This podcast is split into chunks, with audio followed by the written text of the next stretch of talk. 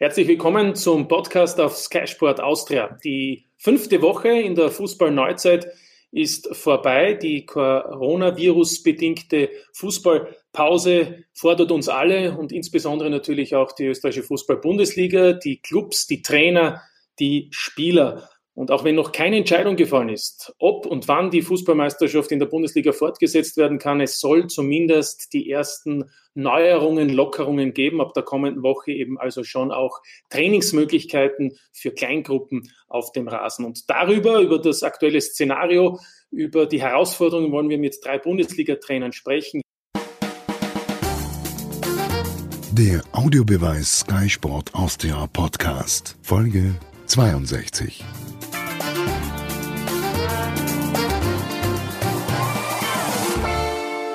begrüße sehr herzlich Robert Ibertsberger vom SK in St. Pölten. Außerdem bei uns Hallo. der Trainer der Wiener Austria, Christian Ilzer und Hallo. Markus Schopp vom Hartberger Sensationsteam, von der Mannschaft, die die Meistergruppe geschafft hat. Hallo Markus. Hallo. Robert, ich möchte gleich mit Ihnen vielleicht beginnen, auch wenn es vielleicht etwas vorschnell ist, aber ich darf ja fast gratulieren, denn dass die zweite Liga tatsächlich noch die Meisterschaft fortsetzt, ist so gut wie ausgeschlossen aufgrund der Kosten, die da entstehen und auch aufgrund dessen, dass es im Moment auch keine Erlaubnis gibt für Trainingsmöglichkeiten. Das würde im Falle, selbst wenn die Meisterschaft in der Bundesliga fortgesetzt werden sollte, bedeuten, dass St. Pölten in der Bundesliga bleibt und sie damit auch als Trainer mit St. Pölten kommende Saison in der Bundesliga spielen würden. Damit hätten sie etwas geschafft, was es noch nie zuvor gegeben hat fünf Tage Training, kein Test, kein Spiel und trotzdem schon als Wunderknabe eine Mannschaft in der Bundesliga gehalten zu haben. Naja, was wir ja alle wissen, stimmt ja nicht so ganz. Und äh, mir wäre es schon lieber, dass wir das Ganze auf dem grünen Rasen äh, das Ganze bewerkstelligen. Aber ja, wir müssen jetzt einfach einmal alle, wie wir jetzt seit heute wissen, trotzdem noch Geduld haben, abwarten, ob es dann wirklich möglich ist. Es ist ja wirklich noch alles offen, aber jetzt was die zweite Liga betrifft und äh, was jetzt meine persönliche Situation äh, angeht, ist jetzt, glaube ich, nicht so wichtig. Ist natürlich nicht so wichtig, aber man setzt sich ja trotzdem damit auseinander, wenn man erst so kurz bei einem Verein ist, man praktisch noch nichts machen konnte und dann auch die Zukunft offen ist, dann wäre eben die Zukunft auch gesichert, egal was dann passiert, denn ihr Vertrag würde sich ja auch dann automatisch verlängern. Insofern könnte man dann auch richtig. wieder mal vielleicht mehr an Fußball denken. Das wollte ich eigentlich damit zum Ausdruck bringen. Das ist richtig, ja, das stimmt. Aber insgesamt, finden Sie es eine richtige Entscheidung, dass man ähm, darüber konkret nachdenkt, auch äh, die Meisterschaft in der Bundesliga im Gegensatz zu anderen Ligen im Amateurbereich fortzusetzen?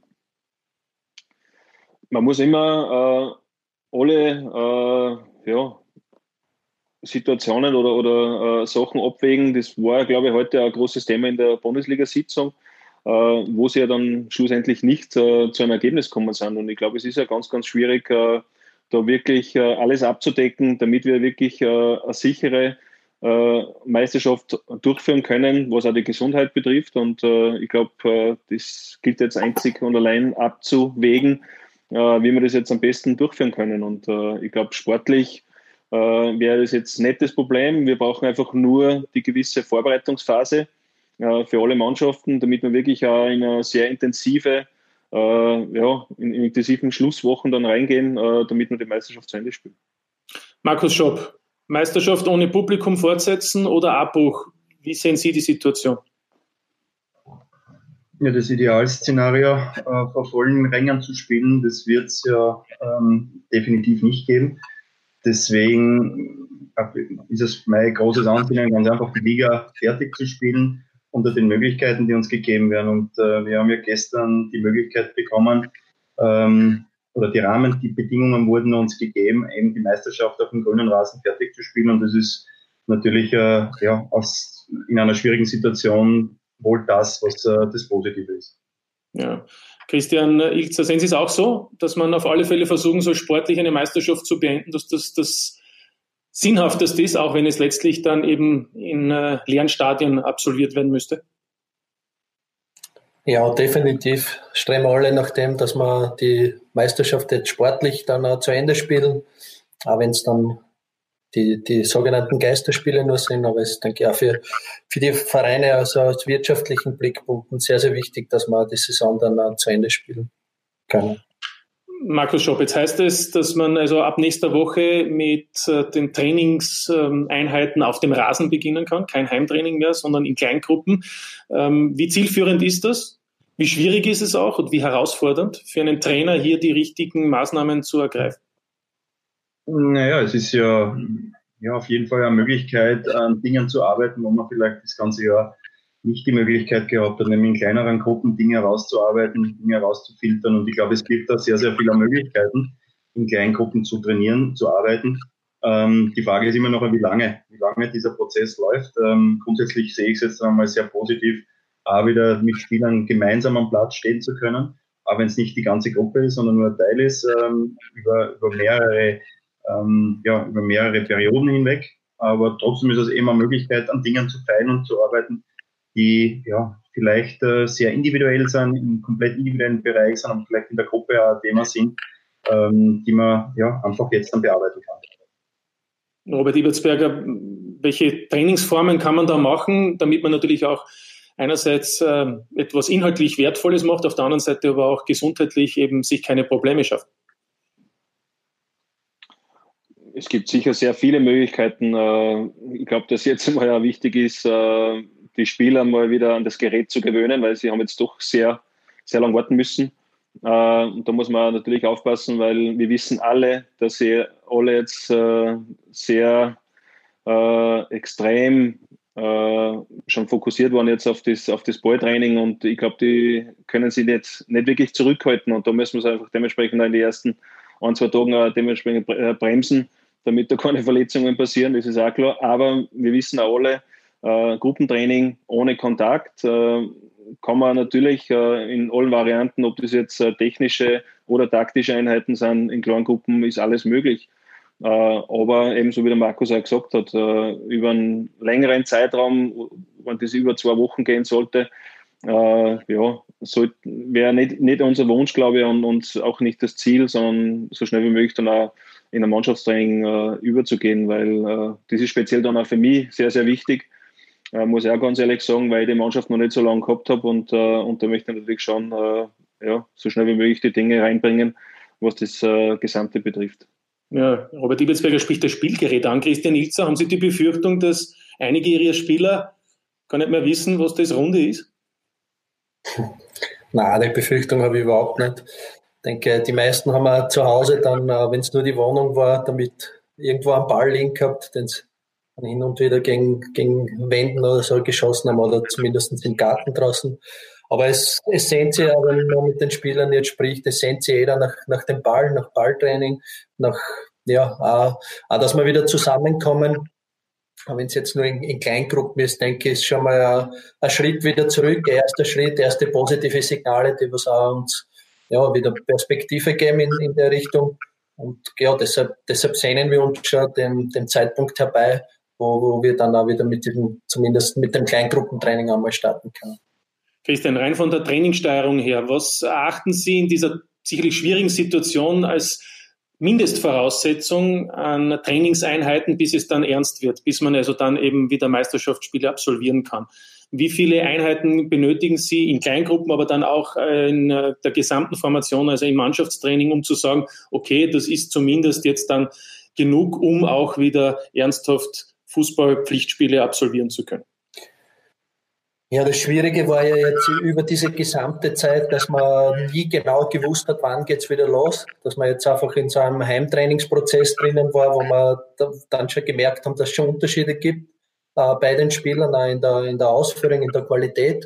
Und ja, wenn es jetzt dann wieder losgeht, ist auch, wie der Robert schon gesagt hat, einmal wichtig, dass man dass wir uns schnell wieder adaptieren, dass man die Spieler einfach äh, so weit äh, ans Fußballtraining gewöhnt, dass, dass, dass man die eigenen Ressourcen nicht gefährdet, dass es keine Verletzungen gibt.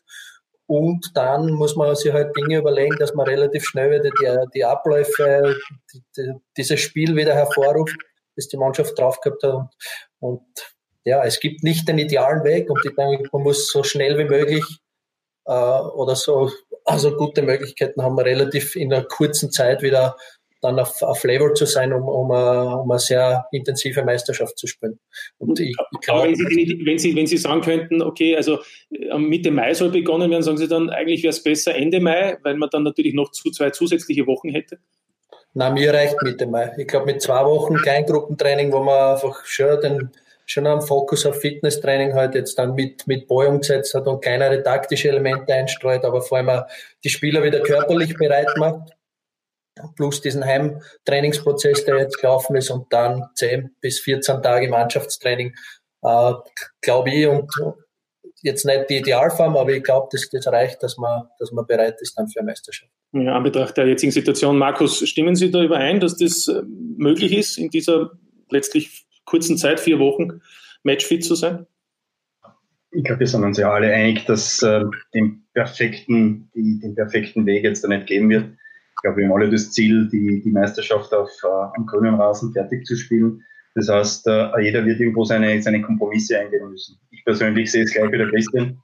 Äh, ich glaube, ähm, dass mit Mitte Mai sollte alles so plangemäß über die Bühne gehen, durchaus ein realistisches äh, Szenario sein könnte, nämlich wirklich diese zwei Wochen in Kleingruppen zu trainieren und dann zwei Wochen mit der, mit der Mannschaft zu trainieren.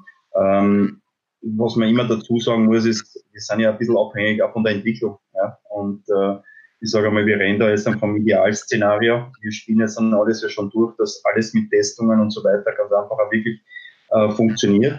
Und wenn das nachher der Fall ist, ähm, dann ist für mich Mitte Mai absolut realistisch. Robert Iwitzberger, sind äh, vier Wochen für Sie ausreichend? Wie ich vorher schon gesagt habe, also für mich ist äh, sehr, sehr wichtig, dass ich äh, mit der gesamten Mannschaft dann dementsprechend auch Dinge umsetzen kann, die mir äh, eigentlich schon in der ersten Woche äh, im Kopf äh, festgesetzt habe und mit der Mannschaft dann am Platz äh, umsetzen wollte. Und ähm, wenn es eine Woche mehr ist, bin ich auch nicht besser. Aber natürlich, genauso wie der Markus auch gesagt hat, also wenn es so sein sollte und es ist die Vorgabe, dann werden wir das auch dementsprechend auch so lösen können. Aber dann frage ich vielleicht aber, anders vom Mannschaftstraining her, also diese individuellen Gruppen, ja. das ist ja irgendwie eine Möglichkeit oder ein, ein genau. Beginn aber wie, viel, wie viele Trainingseinheiten glauben Sie, bräuchten Sie oder wären zumindest notwendig als Mannschaftsformation, um dann eben auch an einem Samstag oder Sonntag in die Meisterschaft starten zu können? Gibt es keine Anzahl jetzt von, von, meiner Seite her. Also das ist jetzt äh, nicht so wichtig, sondern äh, es geht einfach um das, dass ich, dass ich die Zeit, äh, je nachdem, äh, was wir dann bekommen, äh, so gut wie möglich dann nütze, äh, damit wir gut vorbereitet dann in die Meisterschaft starten können. Markus, andere Frage ist natürlich auch, äh, das gilt ja für alle Clubs oder bis auf wenige, sagen wir es einmal so, Ausnahmen, dass ja viele Spieler auch Trainer in Kurzarbeit sind. Äh, Gibt es dann Vorgaben, wie viele Trainingseinheiten man überhaupt durchführen darf oder ist das noch nicht besprochen worden?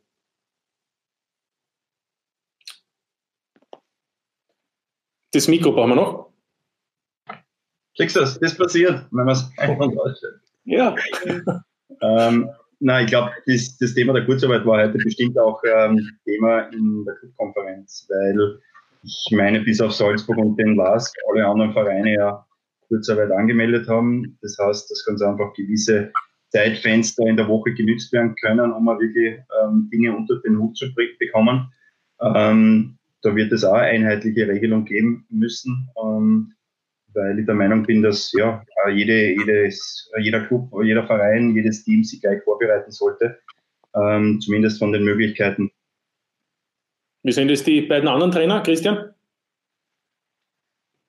Ja, ich, ich, weiß jetzt auch nicht genau, wie lang diese Kurzarbeit dann gilt, ob, ob, die wieder dann in Normalbetrieb übergeht, wenn wir wieder ins Training, in den Trainingsprozess rück, rückgeführt werden, oder ob, ob, die Kurzarbeit dann erst endet, wenn die Meisterschaft wieder losgeht. Da bin ich jetzt sicher nicht am letzten Stand sicherlich eine Frage, die jeder Club für sich entscheiden muss. Fakt ist natürlich, genau. wenn ich wieder übergehe in die klassische normale Arbeitszeit, das bedeutet natürlich dann auch, dass der Club alle Kosten übernehmen muss. Insofern ist das natürlich auch eine wirtschaftliche Frage. Wie ist es in St. Pölten im Moment schon geklärt oder noch nicht?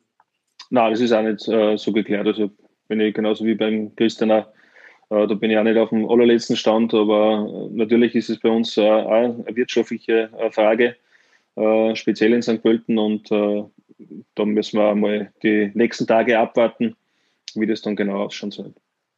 Wie geht es Ihnen eigentlich insgesamt, Robert Ibersberger? Ich meine, Sie haben schon in einem Interview gesagt, die Gesundheit steht natürlich über allem, das ist klar, unabhängig davon, ob dann wieder Fußball gespielt wird. Jetzt soll man eben wieder oder will man eben wieder Fußball spielen, es sollen Tests gemacht werden. Ähm, wie gehen Sie damit um?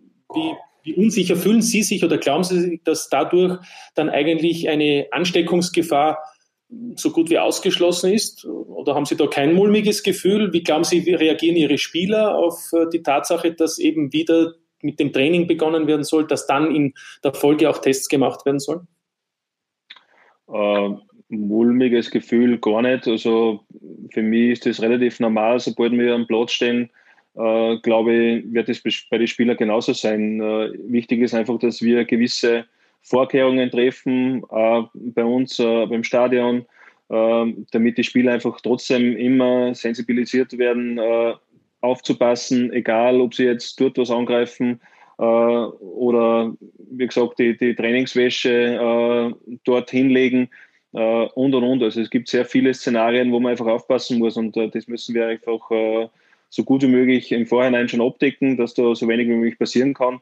Äh, und, äh, aber grundsätzlich habe ich kein mulmiges Gefühl, weil, wie man jetzt auch sieht an den Zahlen, äh, sind die sehr stark rückläufig und von dem her habe ich schon ein sehr, sehr gutes Gefühl, dass wir in den nächsten Wochen da schon ja, sehr, sehr gut unterwegs sein werden, damit wir gewisse Normalität da im Ablauf dann wieder drinnen haben werden. Ja, das wünschen wir uns alle. Keiner weiß allerdings, wie es sich weiterentwickelt. Äh, Christian, Klar.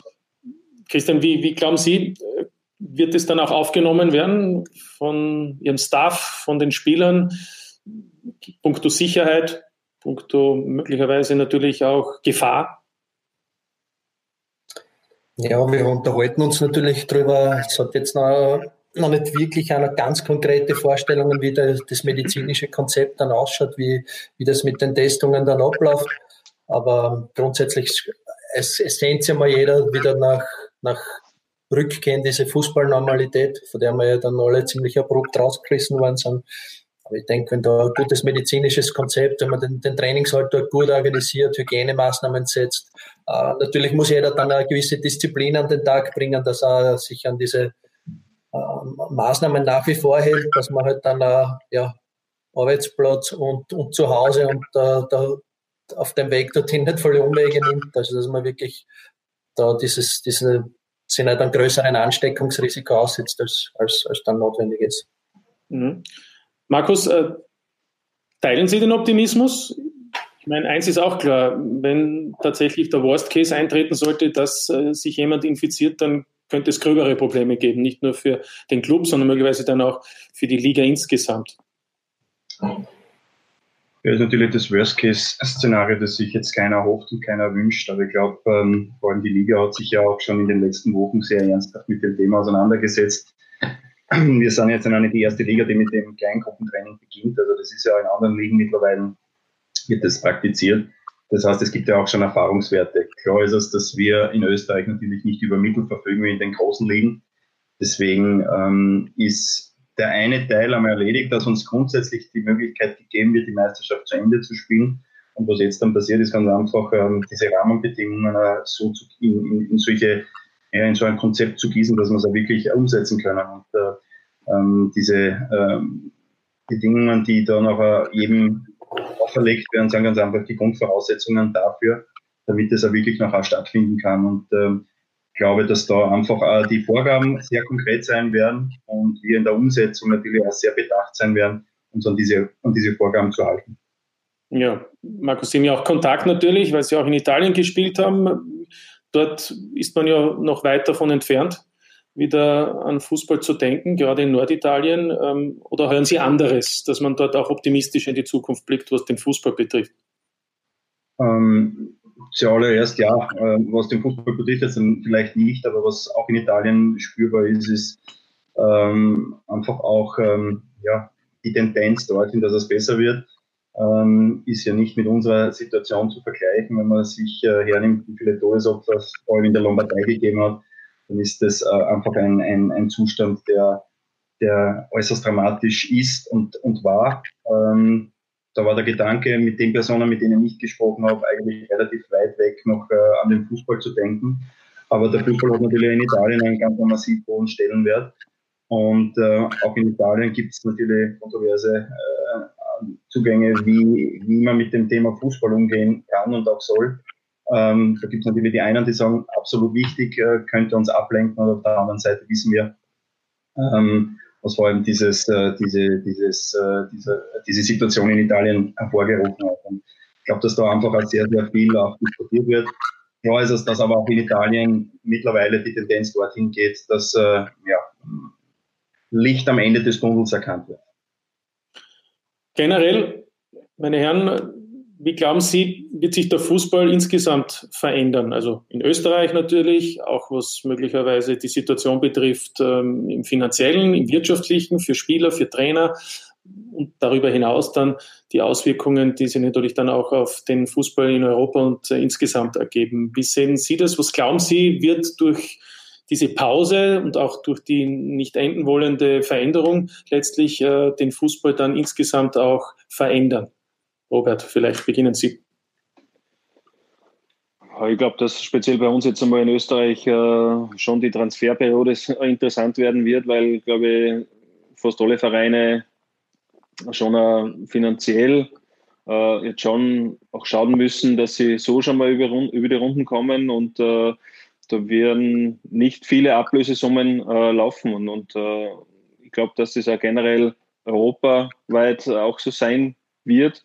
Äh, was dann in, den nächsten Monaten oder in den nächsten Jahren passieren wird, äh, schwer zum Einschätzen, muss ich ganz ehrlich sagen.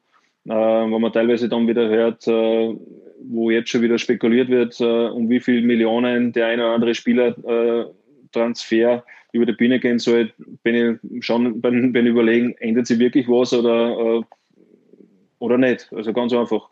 Äh, ich glaube schon bei uns auf jeden Fall äh, in die Richtung, was jetzt die Transferperiode betrifft, ob das dann in den nächsten äh, im Winter oder dann im nächsten Jahr im Sommer dann wieder anders sein wird, wird sich dann weisen. Aber ich glaube, es ist jetzt immer wichtig, dass, dass alle dementsprechend sie über die Runden halten können, damit wir äh, wirklich alle gute Mannschaften speziell dann für die nächste Saison stellen können und, und gute Meisterschaft abliefern. Christian?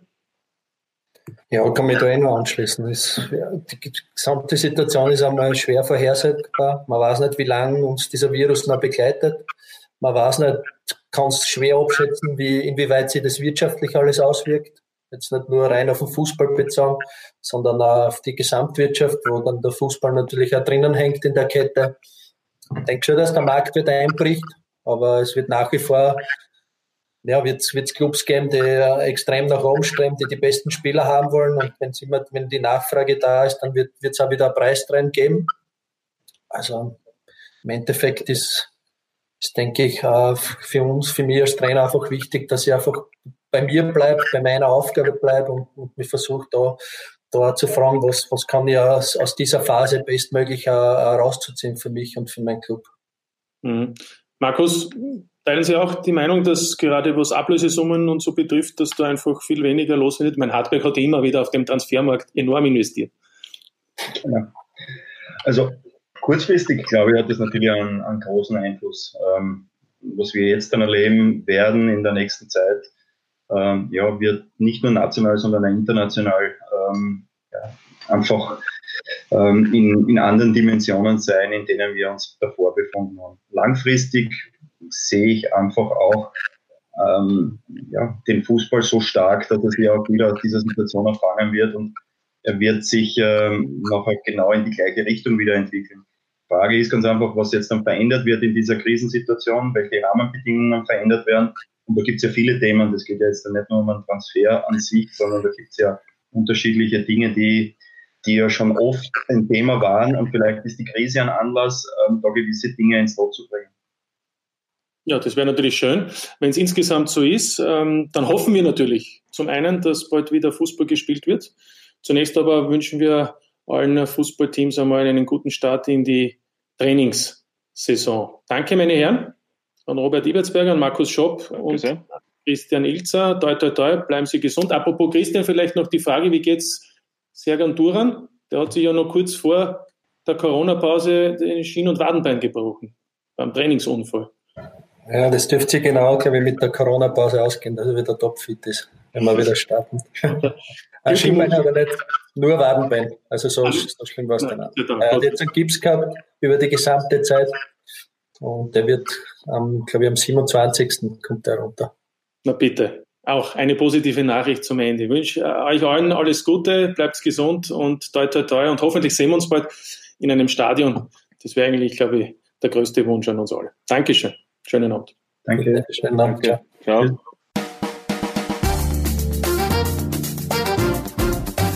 Das war der Audiobeweis. Danke fürs Zuhören.